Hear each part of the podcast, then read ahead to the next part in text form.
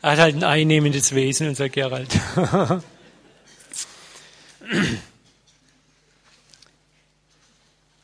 ja, ich möchte noch ganz herzlich gratulieren.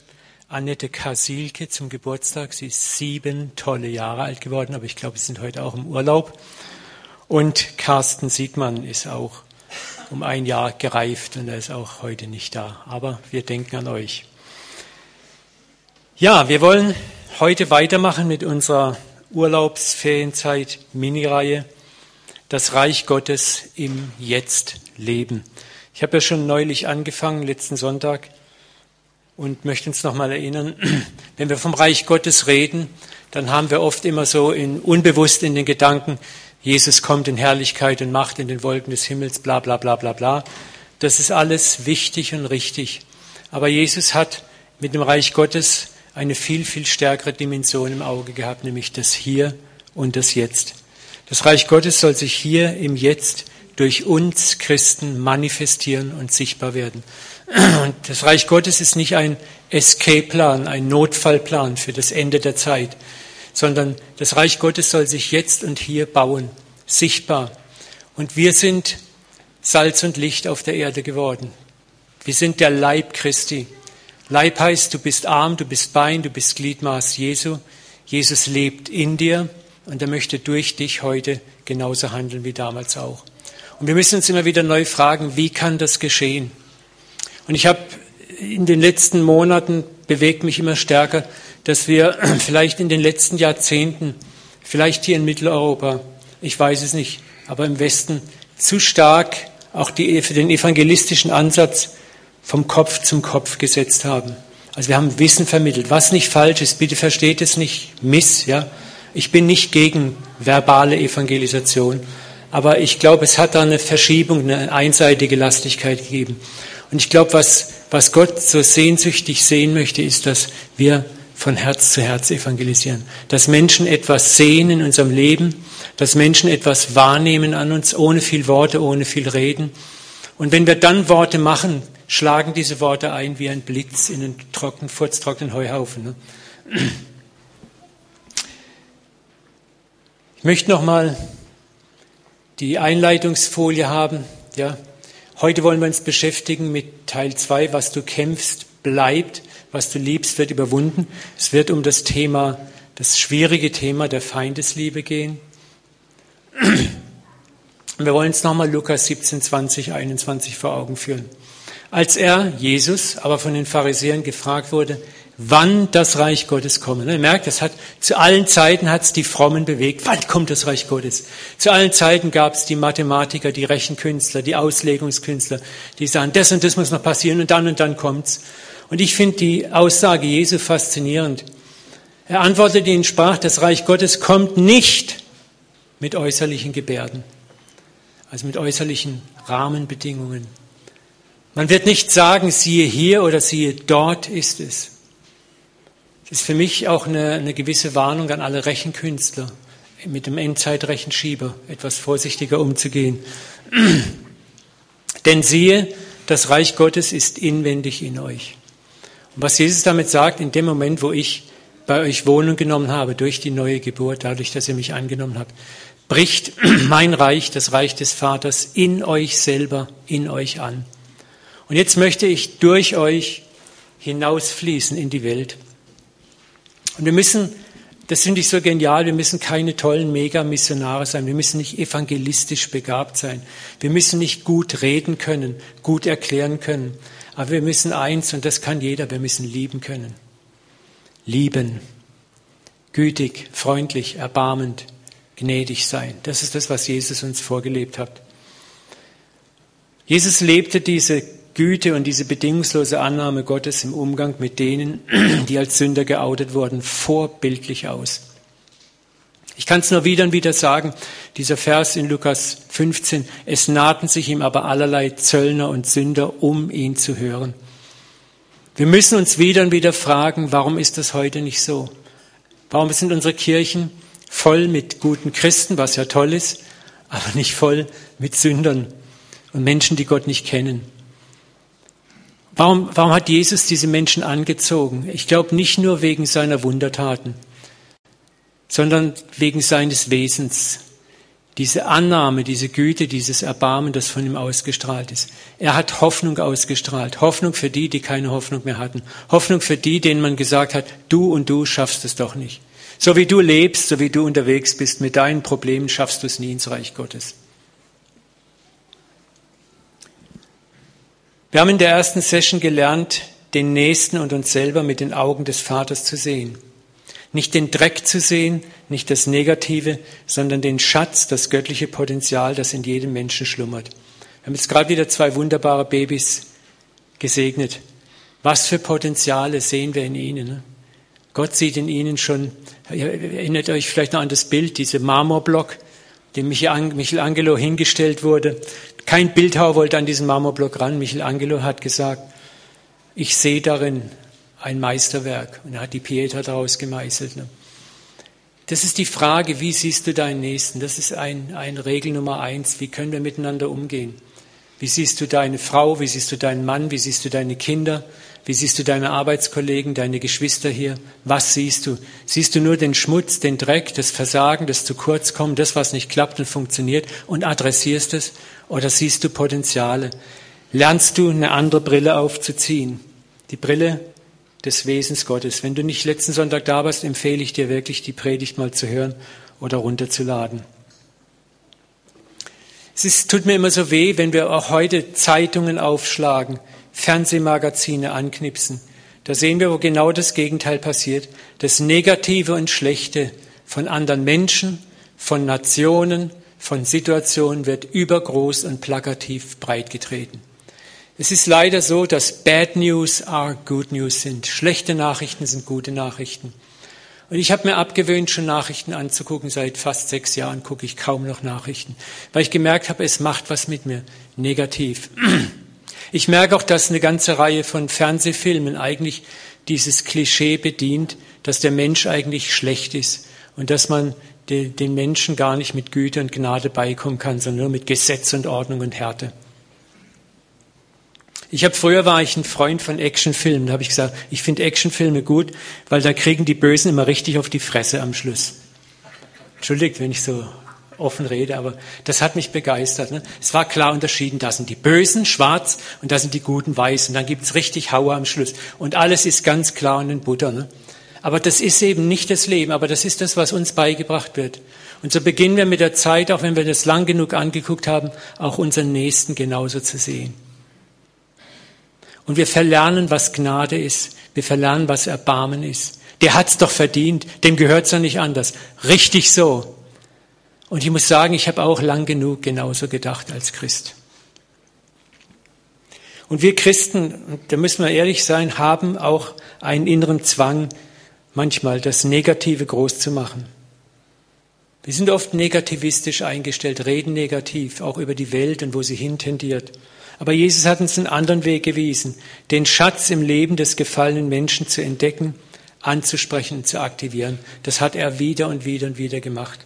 Und unter dieser Behandlung, wenn ich es mal so sagen darf, wurden Sünder zahllos transformiert, so dass Jesus sagen wollte, konnte zu den Pharisäern, ihr könnt mich keiner Sünde zeihen und wenn ihr mich anklagt, schaut doch mal auf die Früchte meiner Arbeit. Es ist irgendwann am Anfang vom Matthäus-Evangelium, sagt Jesus, schaut mal die Früchte meiner Arbeit an.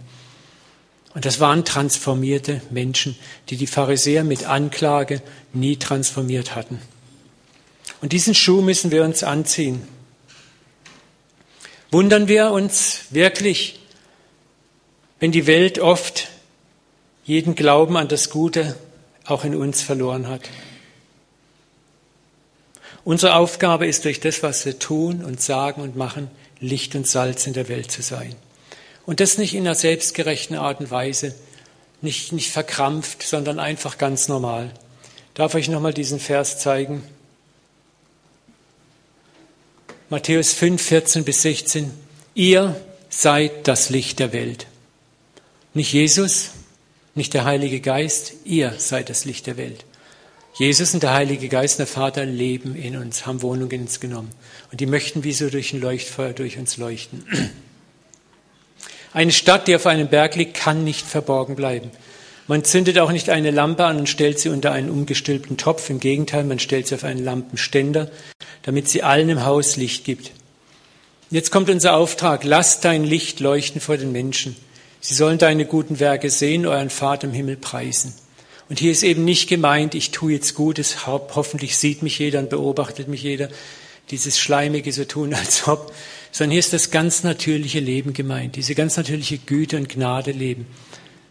Das, was, wo wir gar nicht überlegen, warum wir es tun, wir tun es halt einfach, wo wir anders als die Welt handeln und auch nicht darauf bedacht sind, hat mich jetzt auch ja jemand gesehen. Das meint Jesus nicht damit, sondern das ganz natürliche, simple, normale Lesen. Ich möchte euch eine kleine Begebenheit erzählen, die ich letzten Sonntag erlebt habe. Wir hatten letzten Sonntag die Familie Mees hier, die ja das Charis Bible College Breisgau anfangen, die haben das ja vorgestellt. Und wir waren anschließend mit ihnen im Monninger drüben, im Monninger Lokal, wo wir immer mit unseren ganzen Sprechern essen gehen, essen. Und dann haben wir bezahlt und dann kam der Kellner, ein netter junger Mann, und grinste und sagt, jetzt muss ich Sie doch mal was fragen. Sind Sie Christen? Und wir gesagt, ja, wieso? Sagt er, ha, ich bediene Sie jetzt schon fast drei Jahre und ich kriege immer so Gesprächsfetzen mit, mit Gastsprecher und Evangelium und Jesus und so Wortfetzen. Und er sagt, er wisse, äh, mein, meine ganze Familie sind neu apostolisch. Ich bin's nicht. Ich versuche so zu leben, weil die leben das nur nach außen hin und wenn du ihr reales Leben anguckst, siehst du gar nichts. Ne? Erzählt er mir.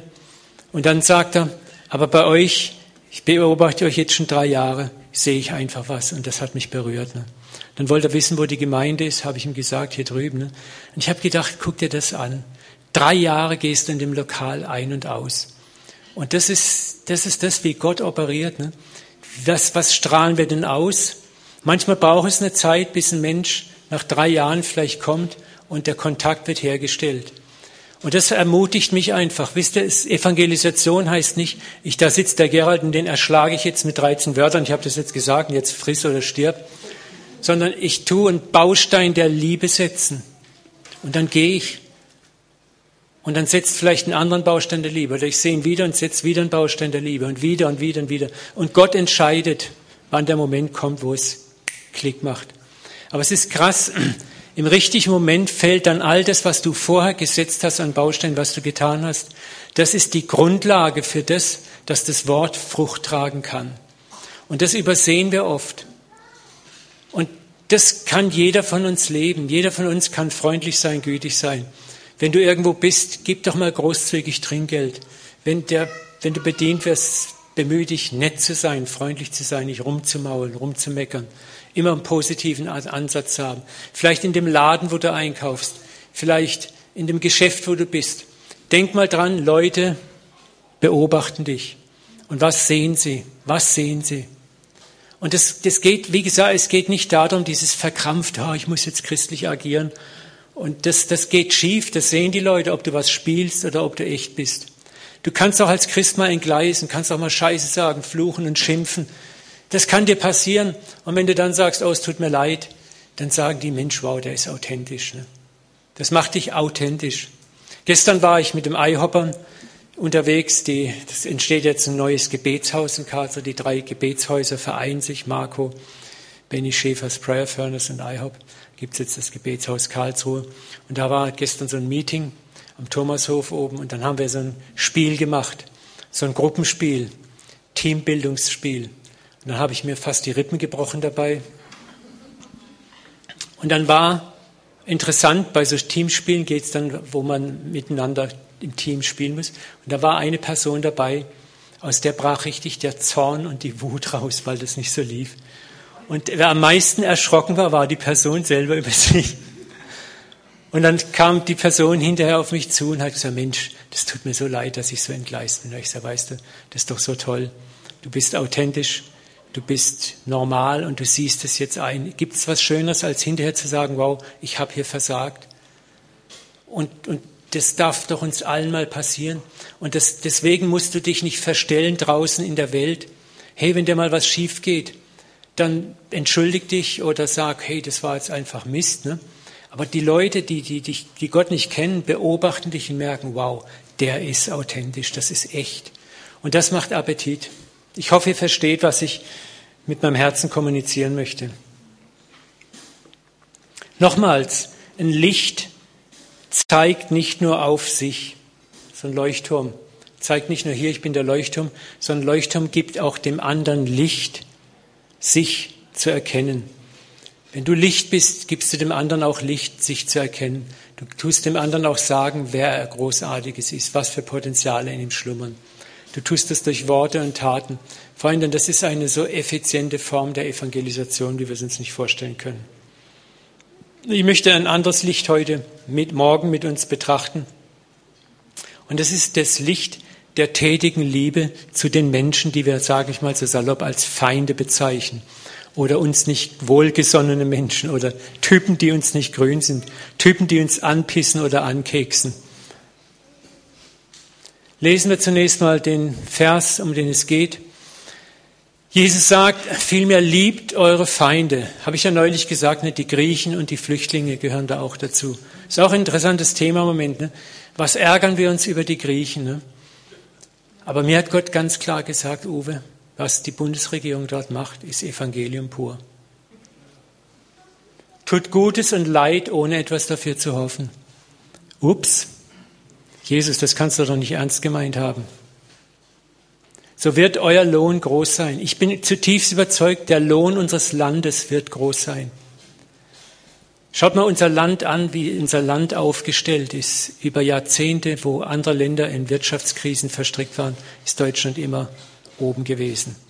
Und das kommt daher, weil kein Land gibt so viel Entwicklungshilfe, kein Land zahlt immer noch an Israel Reparation, steht zu seiner Kriegsschuld. Manchmal denkt man, oh Mensch, jetzt ist doch langsam mal Schluss, aber ich finde es eigentlich toll, dass wir das nicht zugleistern.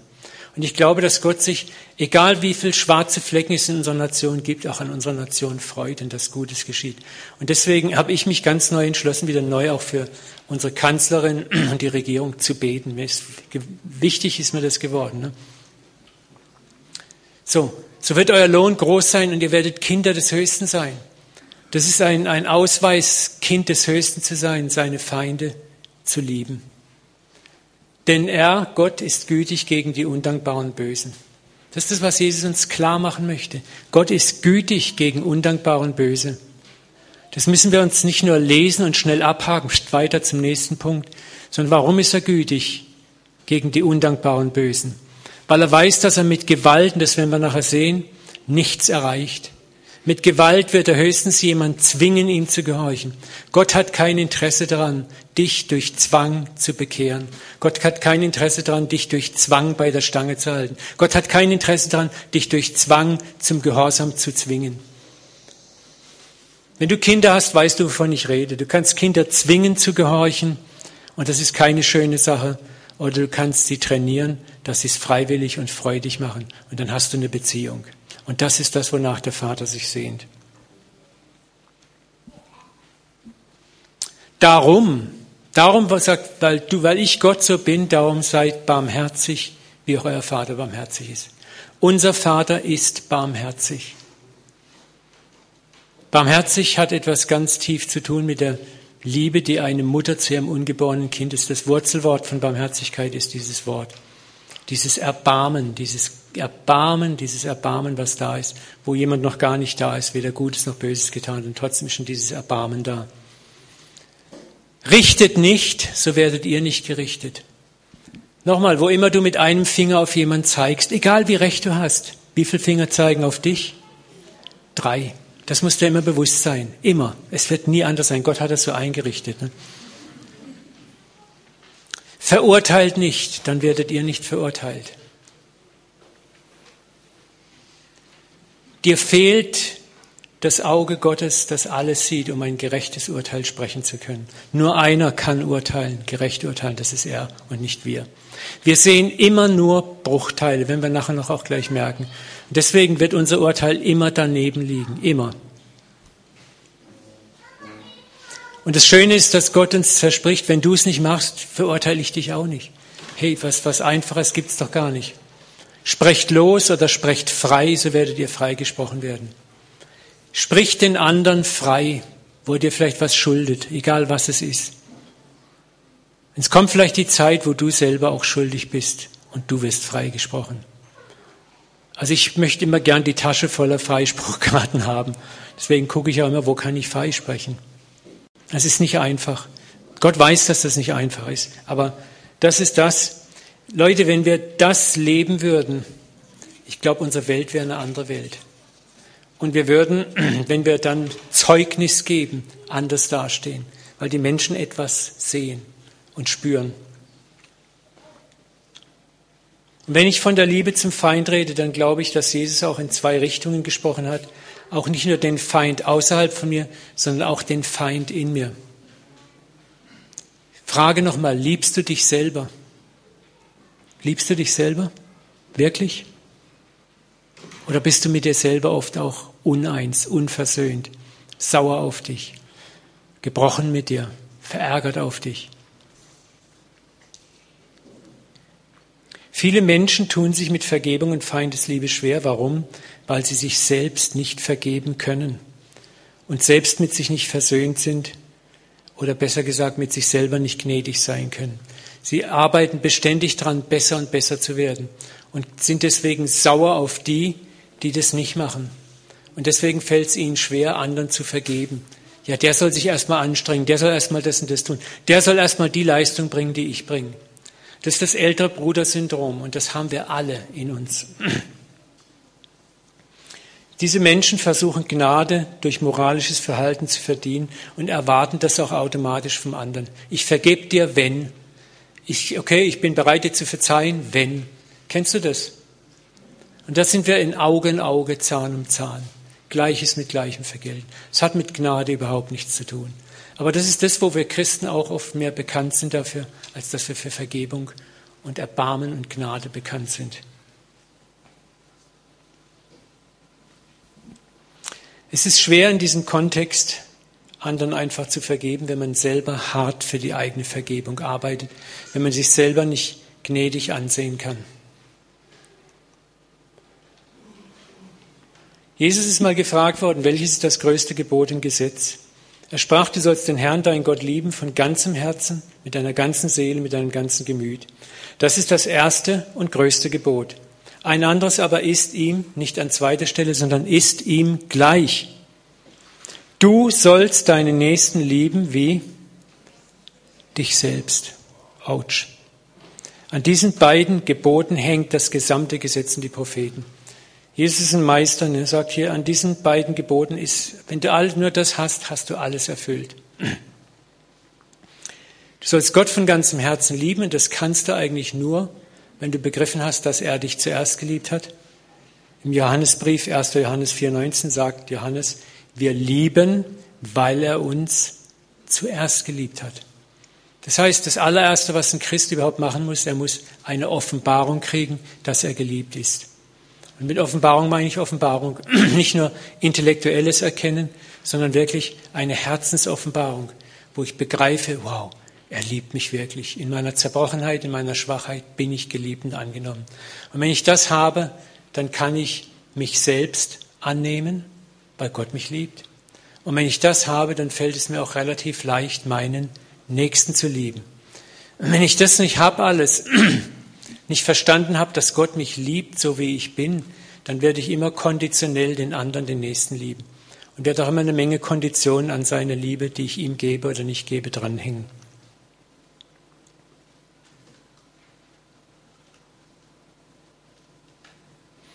Deswegen der Blick, mit dem wir unseren Nächsten anschauen, auch den Feind, ist üblicherweise der Blick, mit dem wir uns selber sehen.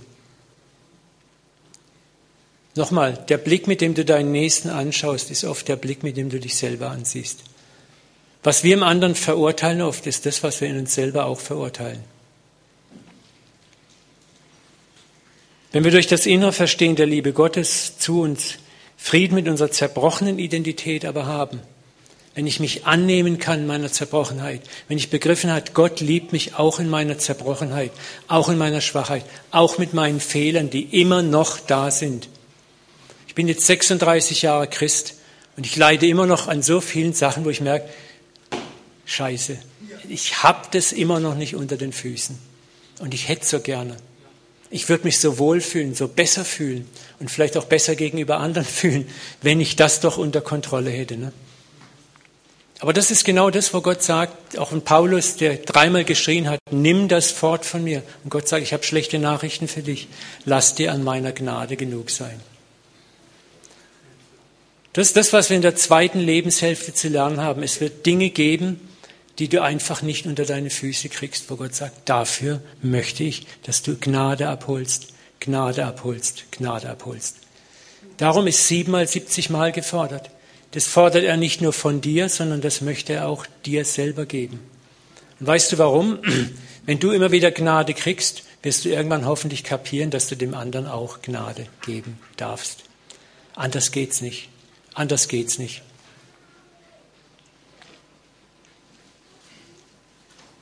Nochmal, der Blick, mit dem wir andere sehen, ist üblicherweise der Blick, mit dem wir uns selber sehen. Und wenn wir durch das innere Verstehen und Erfahren der Liebe Gottes zu uns Frieden mit unserer zerbrochenen Identität geschlossen haben, dann fällt es mir auch leicht, den anderen, meinen Feind, anzunehmen. Weil ich sehe, der hat Unrecht getan, aber ich weiß, wie viel Unrecht ich getan habe und wie oft mir vergeben worden ist. Wer bin ich also, dass ich dem anderen vergebe, nicht vergebe? Da kommt dieses Gleichnis, das ihr auch alle kennt, von dem Verwalter, dem eine riesige Schuld erlassen wurde, und der geht raus und trifft einen Unterverwalter, der ihm eine relativ kleine Schuld schuldet. Und was macht er? Sagt hier, du kommst ins Gefängnis, bis du den letzten Hellern Pfennig rausgerückt hast. Ne? Und der König hört davon und schnappt ihn, wirft ihn auch ins Gefängnis. Das soll nicht sein bei uns so. Was waren die letzten bewussten an diese Welt gerichteten Worte Jesu am Kreuz? Vater, vergib ihnen, denn sie wissen nicht, was sie tun. Das ist auch etwas, über das wir meditieren sollten, wieder und wieder und wieder, was, was er Ungeheures da ausgesprochen hat. Er hat hier nicht die Kriegsknechte gemeint, die ihm ans Kreuz geschlagen haben. Er meinte eigentlich damit die ganze Menschheit, jeden. Denn wir alle haben ihn ans Kreuz gebracht. Aber was, was, was bewegt Jesus hier in diesem Satz? Auf Rache, auf Vergeltung, auf Legionen von Engeln, die er hätte kommen lassen können, zu verzichten. Was bewegt ihn? Wie sieht er dich und mich? Er weiß, dass wir nicht wissen, was wir wirklich tun. Und da fängt Feindesliebe an, dass ich meinen Feind mit einer anderen Brille sehe. Dass ich mich frage, weiß er wirklich, was er getan hat? Ist er sich dessen bewusst? In der Tiefe bewusst? Man könnte jetzt lang diskutieren über diesen Vers, aber es steht nun mal so da. Und Jesus zieht ins Kalkül, dass auch die Pharisäer, der Hohe Rat, nicht wirklich gewusst haben, wen sie da ans Kreuz nageln. Sagt Petrus in der Pfingstpredigt, hätten sie gewusst, dass sie den Herrn der Herrlichkeit kreuzigen, hätten sie es nicht gemacht. Deswegen, Feindesliebe hat mit Urteil zu tun. Ein Urteil an, über andere hängt sehr stark davon ab, was ich sehe. Was siehst du in deinem Feind? Wie tief kannst du in die anderen und seine Motive schauen? Und ich möchte euch bitten, lasst uns nicht mal den sehen, der vielleicht deine Tochter umbringt, deinen Sohn umbringt, der dir dein Haus wegklaut. Lasst uns mal mit den kleinen Sachen anfangen im Alltag. Da fangen wir an. Da möchte Gott, dass wir anfangen. Wir tun uns schnell immer so riesen hässliche Sachen ausmalen. Das kann man ja sowieso nicht vergeben. Aber fang doch mal mit den kleinen Sachen an, wo wir oft auch so ungnädig sind. Nochmal, ein Urteil über den anderen hängt davon ab, was sehe ich? Was siehst du? Was siehst du wirklich? Wie tief schaust du in die Motive des anderen wirklich hinein? Wie sehr kannst du die Lebensgeschichte des anderen erkennen? Und wie ehrlich sehe ich meine eigene. Manchmal hilft uns das, Gott zu fragen, was siehst du, Vater? Ich glaube, Jesus hat hier am Kreuz auch den, den Vater in sich gehabt. Er hat gesagt, ich kann nur das tun, was ich den Vater tun sehe. Er hat Vergebung ausgesprochen, weil ihm der Vater gesagt hat, schau so und so sehen die Menschen wirklich aus. Und wenn du einen Feind hast, einen persönlichen Feind hast oder Feinde, dann bitt doch mal Gott, dass er dir zeigt, wie sieht er denn deinen Feind? Was sieht er, was du nicht siehst?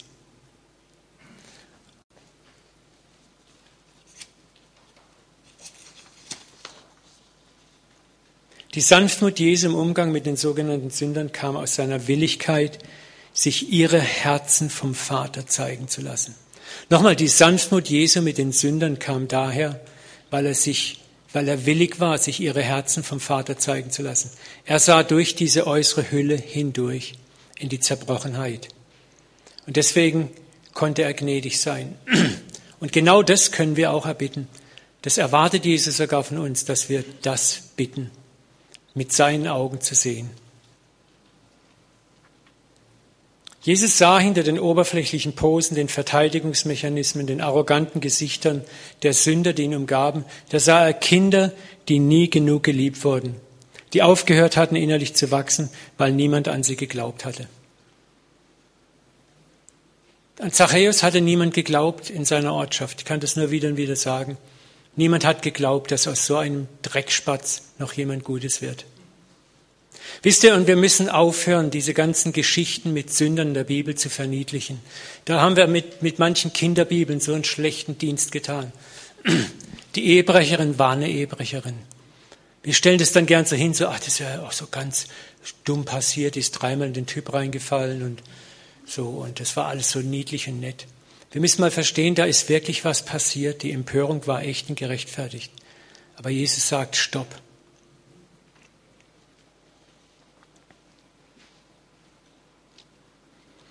Er hat hinter den Menschen geguckt und er hat etwas anderes gesehen. Er hat Kinder gesehen, die nie geliebt wurden. Kinder gesehen, an die niemand geglaubt hat. Und viele Menschen geraten auf die schiefe Bahn, weil genau das passiert. Und skandalöserweise nimmt Gott darauf auch Rücksicht. Skandalöserweise. Ich weiß noch, als ich jung war, da habe ich dann immer so, war Skatabend von meinem Vater mit seinen Arbeitskollegen. Und damals kam so der modernere Strafvollzug auf. Dann weiß ich, wie die immer geschimpft haben, die Herren. Ja, diese, ich habe ja auch Probleme gehabt als Kind und da hat sich auch keiner drum gekümmert. Kopf ab, Rübe ab, die gehören aufgehängt alle, vergaßt. Ne? So, das waren die Sprüche, die du als kleiner Junge hörst. Ne? Kennt ihr das? So, was soll das hier? Ich hab's auch nicht bekommen. Und das ist so schnell in einem drin, Gleiches mit Gleichem vergelten. Ich will gar nicht hören, was der andere für eine Story hat. Aber genau das rief Jesus am Kreuz aus, Vater, vergib ihnen, denn sie wissen nicht, was sie tun. Er war fähig zu sehen, was sie nicht wussten. Und deswegen konnte er Vergebung aussprechen. Nochmal, das führt uns zu der Frage, wenn es für uns um Feindesliebe geht, was siehst du in deinem Feind? Ich möchte mal bewusst dich bitten oder dich herausfordern, stell dir mal deinen Lieblingsfeind vor im Moment. So dein, wenn du einen hast. So, oder der Typ, der dich oder die Typin, die dich am meisten nervt im Moment in deinem Lebensabschnitt. Was siehst du? Oder was willst du sehen oder willst nicht sehen? Oft wollen wir das Gute im anderen gar nicht sehen, weil dann, dann können wir nicht mehr sauer sein, dann können wir nicht mehr wütend sein, dann können wir nicht mehr ärgerlich sein. Also bitte erzähl mir ja nichts Gutes über den, ich will nur das Schlechte hören. Es ist schon mal aufgefallen, wenn man über andere herzieht, dann vermeidet man peinlich etwas Gutes zu sagen, weil dann bricht ja diese ganze Anklageatmosphäre in sich zusammen. Vielleicht ist eine Hilfestellung auch die, wie möchtest du denn gerne gesehen werden, wenn du versagt hast? Wie möchtest du von Jesus betrachtet und beurteilt werden? Wärst du nicht auch dankbar, wenn Jesus sagen würde, ich weiß ganz genau, wo das herkommt. Ich weiß ganz genau, wo deine Sollbruchstelle ist. Ich weiß ganz genau, warum du dieses Problem immer noch hast. Da ist das und das in deinem Leben noch nicht sortiert. Wärst du da nicht unendlich dankbar, wenn jemand tiefer guckt, als nur, das hast du falsch gemacht, bumm, hier gibt's jetzt eine drauf.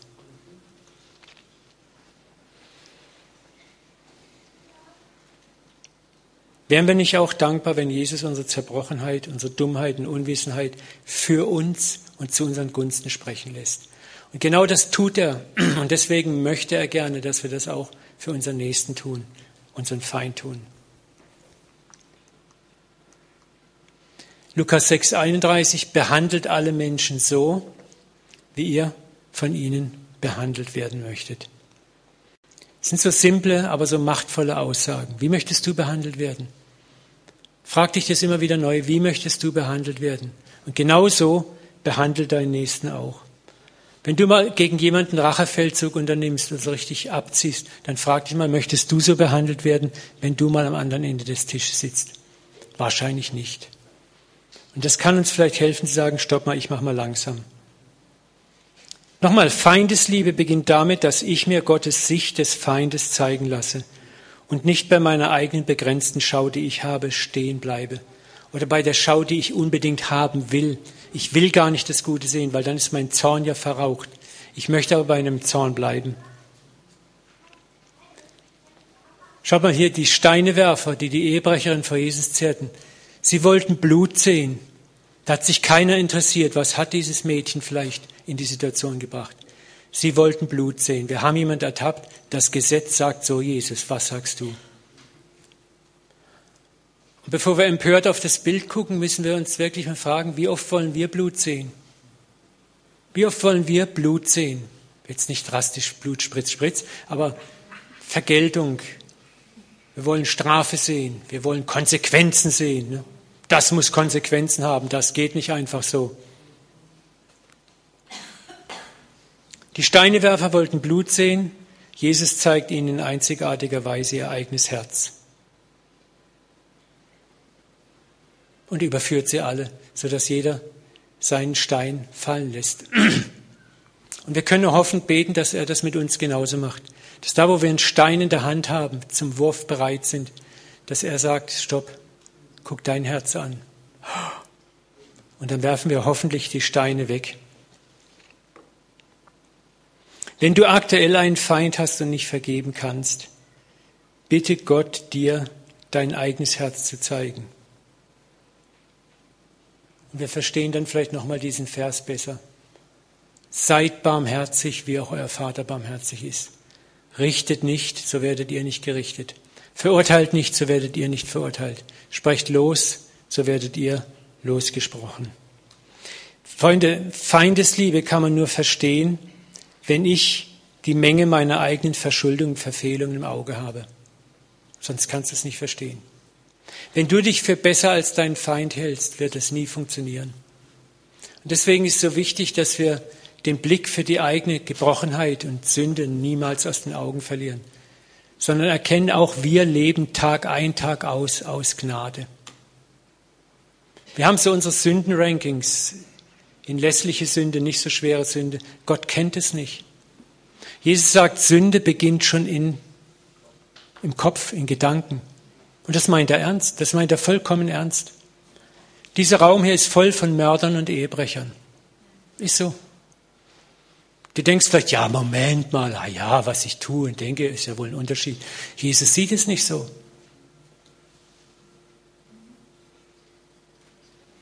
Und da müssen wir uns dann anstellen, sagen, okay, wow, ich muss und möchte anders handeln. Und das ist das, wo die Welt darauf wartet. Nochmal, wir sind das Licht der Welt. Lasst unser Licht leuchten vor den Menschen. Sie sollen unsere guten Werke sehen und unseren Vater im Himmel darüber preisen. Und das kann auch sein, wie gehen wir mit den Sündern um.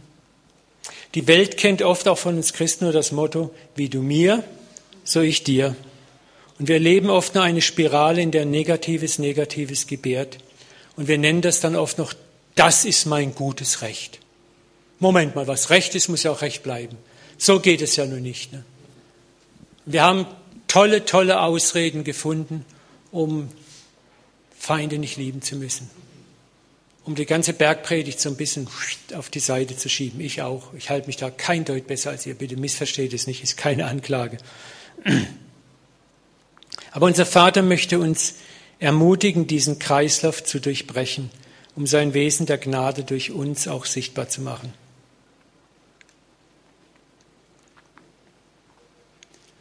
Was du bekämpfst, bleibt. Was du liebst, wird überwunden. Und das ist das, was Römer 12, 21 meint. Lass dich nicht vom Bösen, überwinden, sondern überwinde das Böse mit dem Guten. Da lohnt es sich mal stehen zu bleiben und immer wieder zu gucken. Was du bekämpfst in deinem anderen, wird bleiben. Wenn ich meinen Feind bekämpfe, kämpft er zurück. Ich werde nie durch Kampf überwinden, aber Liebe überwindet. Liebe überwindet. Liebe braucht länger, ja, Amen. Liebe ist schwerer, ja, Amen. Aber Liebe überwindet. Liebe hat allein die Kraft und die Gewalt zu transformieren, ein Leben radikal von Grund auf zu verändern. Aber jemand anderen zu bekämpfen, ist das Problem nur vertagen und verschieben.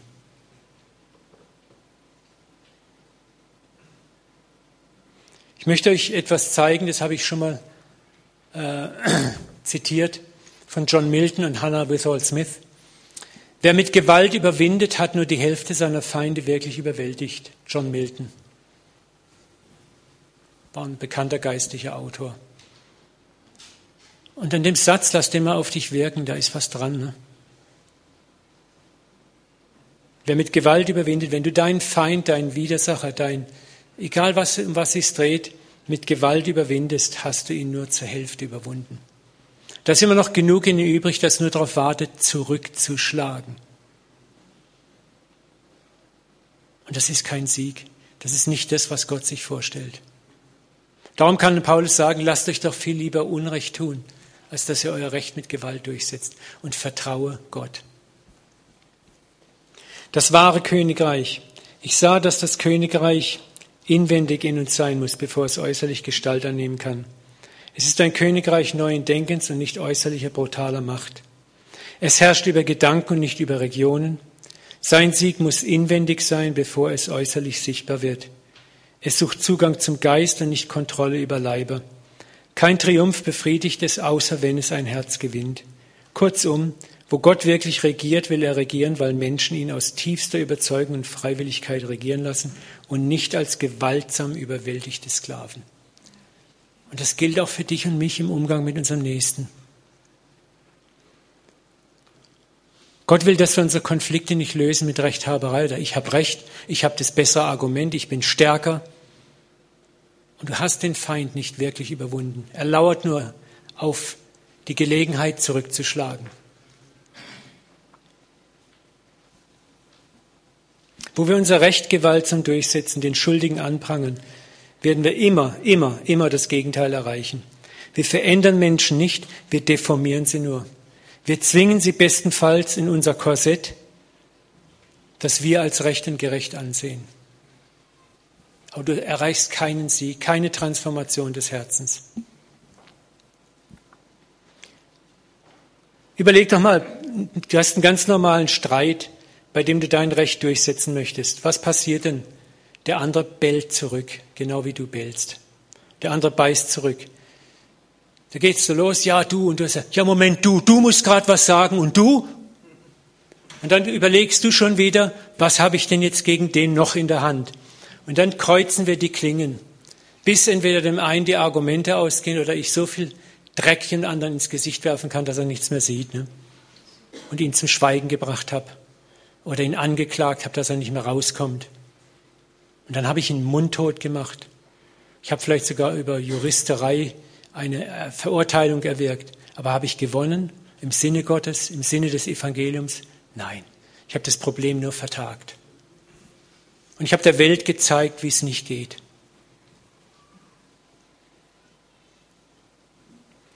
Wenn du kämpfst, wird das, was du bekämpfst, bleiben. Der andere bellt zurück. Er sucht bei dir dieselben dreckigen Positionen, die du bei ihm suchst. Er verteidigt sich aus Scham, weil er nicht bloßgestellt werden will. Und es ist kein Sieg, wenn ich jemanden in die Enge treibe, argumentativ an die Wand drücke. Ich besiege ihn für einen Moment, aber sein Herz ist unverändert und voller Wut auf mich. Aber es gibt auch einen anderen Weg. Sprüche 25, 21, 22 in Römer 12, 20 rezitiert Paulus das. Hungert dein Feind, speise ihn mit Brot. Dürstet ihn, tränke ihn mit Wasser. Dann wirst du feurige Kohlen auf sein Haupt häufen und der Herr wird dir es vergelten. Ist die Frage, glauben wir das? Glauben wir, dass Gott uns vergilt? Meistens nicht. Sonst würden wir es nämlich viel mehr machen. Wisst ihr, was feurige Kohlen sind? Ich glaube, wir haben das schon ein paar Mal gehabt. Im Orient war es üblich, dass man, da gab es noch kein Feuerzeug und Feueranzünder und so weiter. Da hat man das Feuer immer am Laufen halten müssen im Haus. Und wenn nun dein Feuer mal ausgegangen ist, was hast du gemacht? Du bist zum Nachbar rübergegangen mit einer Schale. Meistens waren das die Frauen, die haben die Schale auf dem Kopf getragen und haben zur Nachbarin gesagt, hey, mein Feuer ist ausgegangen, kannst du mir ein paar Kohlen geben? Feurige Kohlen. Und wenn die Nachbarin dir wohlgewogen war, hat sie natürlich gerne Clara, komm rein, magst einen Wein, alles klar, ne? Aber was ist jetzt, wenn mit beiden Nachbarn Streit hast, Zank hast? Und die haben dich vielleicht mal um Kohle gebeten und du hast gesagt, hau ab. Autsch. Ne? Und das ist jetzt das, was das Paulus gesagt hat. wahrscheinlich ist es damals oft passiert so. Und manche Feuerstelle blieb kalt, weil Streit da war. Ne? Und darum ist es, du wirst Feuer gekohlen auf sein Haupt. Was glaubst du, wie sich so eine Frau gefühlt hat, wenn sie jetzt von ihrer feindlich gesonnenen Nachbarin sagt, aber natürlich gebe ich dir Kohlen. Gib mir deine Schale her, komm, ich setze dir auch auf dein Haupt. Oh, da bricht was zusammen. Das Vergeltungsuniversum bricht zusammen. Etwas ist passiert, was vielleicht noch nie passiert ist. Und der Krieg, der vielleicht schon lange getobt hat, bricht in sich zusammen. Das ist das, was Jesus hier im Sinn hat. Oder Gott. Nochmal, hungert dein Feind, speise ihn mit Brot. Dürstet ihn, so tränke ihn mit Wasser. tu mal genau das Gegenteil. Dann wirst du feurige Kohlen auf sein Haupt häufen. Und der Herr wird dir es vergelten. Gott wird dafür sorgen, dass dir vergolten wird. Tu doch mal das Unerwartete, das Göttliche. Entblöße den anderen nicht. Handle gegen das, was gutes Recht ist und vergelte nicht. Und hab den Mut zu erwarten, dass Gott dir vergelten wird, auch wenn du mal auf dein Recht verzichtest. Es gibt diesen Sprüche 16 Vers, wir sind auch gleich fertig. Ah, den habe ich jetzt gerade nicht hier. Wenn jemand des Wege dem Herrn wohlgefallen, so macht er sogar, dass seine Feinde mit ihm Frieden schließen. Nochmal, Sprüche 16, 7. Wenn jemand des Wege dem Herrn wohlgefallen, so macht er, der Herr, auch, dass seine Feinde mit ihm Frieden schließen. Ach, da habe ich's. Danke, hey, ihr seid toll, das Team. Habe ich wahrscheinlich vertauscht. Da guck mal, so ein Rabbi und ein Palästinenser. Ne? Das habe ich oft erlebt in meinem Leben, dass Gott dann dafür sorgt, dass du mit deinem Feind Frieden kriegst. Ich möchte euch etwas vorlesen, kurz, bevor wir zum Schluss kommen, aus dem Buch Geistliche Begleitung bei den Wüstenvätern. Ich mag die Wüstenväter total. Das war eine Frömmigkeitsbewegung im, vom 4. bis 7. Jahrhundert, die in der nitrischen Wüste in Oberägypten gelebt haben und dort wirklich Gott gesucht haben. Und die haben unglaubliche Weisheit auch im Umgang miteinander erlangt und sehr viel Liebe. Trösten und ermutigen. Und da geht es auch um Feindesliebe ein Stück weit. Die wichtigste Regel der geistlichen Väter der Wüste war, nicht verurteilen, nicht in Scham, nicht in Trauer stürzen, sondern aufrichten, ermutigen und trösten. Ja, der geistliche Vater wird geradezu von dieser Aufgabe definiert, sein Gegenüber zu ermutigen. So gibt Vater, Altvater Päumen den geistlichen Begleitern, die er betreut, folgenden Rat. Wenn ein Mensch zu dir kommt und sündigt, und er leugnet es, indem er zu dir spricht, ich habe nicht gesündigt, so verurteile du ihn nicht. Andernfalls nimmst du ihm den Mut. Wenn du aber sagst, sei nicht mutlos, Bruder, aber versuche dich in Zukunft zu hüten, erweckst du seine Seele zur Reue. Päumen verzichtet darauf, den anderen in seiner Wahrheit bloßzustellen. Er spürt, dass der andere sich der Wahrheit über sich selber noch nicht stellen kann so ermutigt er ihn, ohne ihn auf seine Sünde hinzuweisen. Aber indem er ihn aufrichtet, gibt er ihm auch den Mut, sich seiner Sünde in Zukunft zu stellen. Geistliche Begleitung muss erst einen Raum des Vertrauens schaffen, in dem der andere sich mehr und mehr seiner eigenen Wahrheit stellen kann. Es ist so weise, was da drin ist. Und ich habe das selber auch schon oft genug in meinem eigenen Leben erlebt, ne? wo ich Scheiß gebaut habe und ich werde konfrontiert. Und ich leugne das, weil, weil Scham, Angst, Furcht, alle Mechanismen kommen hoch. Aber wenn dann jemand das nicht macht, sondern geht darüber hinweg, lobt mich vielleicht sogar, dann denke ich, oh. Und dann beginne ich langsam, beginnt sich was in mir zu verändern. Dieses Verhalten aber braucht Geduld beim geistlichen Begleiter und Akzeptanz, auch wenn der andere sich in seine Wahrheit noch nicht akzeptieren kann. Und es braucht den Glauben, dass Gott den Bruder nicht aufgibt, sondern ihn zu einem neuen Leben erwecken wird.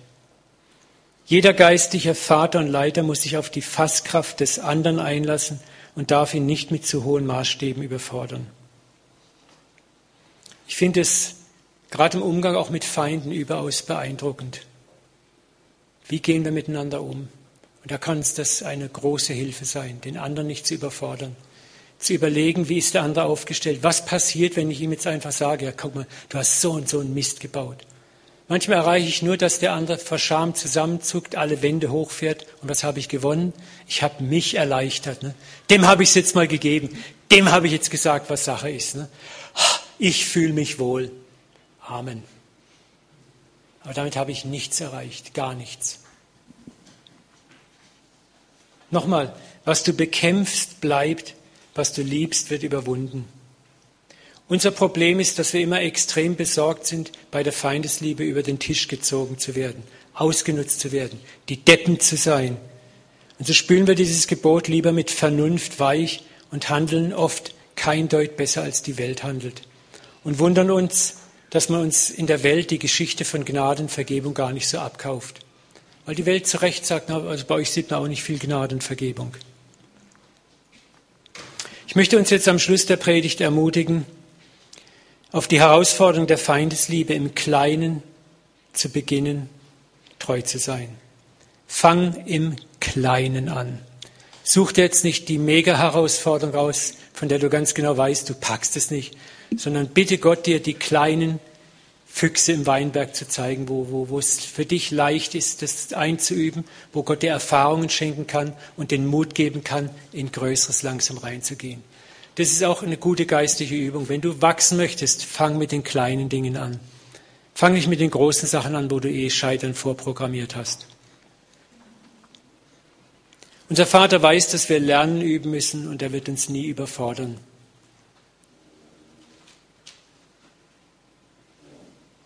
Was kann das sein?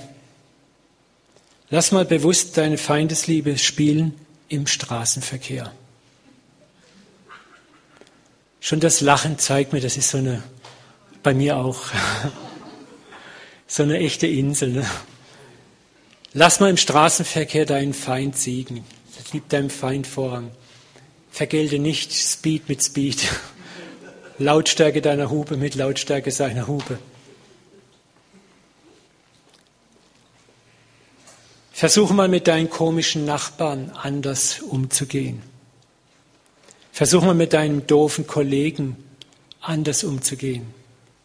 Versuch mal mit dem noch dooferen Chef anders umzugehen. Versuch es vielleicht mal mit deinem Ehepartner, mit deinen Kindern, mit deinen Eltern. Ich möchte jetzt, dass wir mal fünf Minuten still werden und Gott einfach bitten, dass er uns vielleicht zeigt, wo wir Feindesliebe ganz konkret in den nächsten sieben Tagen lernen können. Und zwar im Kleinen erstmal.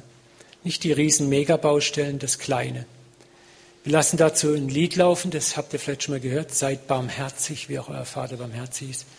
Und öffne mal dein Herz und bitte Gott, dir zu zeigen, wem du vergeben sollst, wem du vielleicht feurige Kohlen aufs Haupt leeren darfst, wo du dich anders positionierst ab Montagmorgen.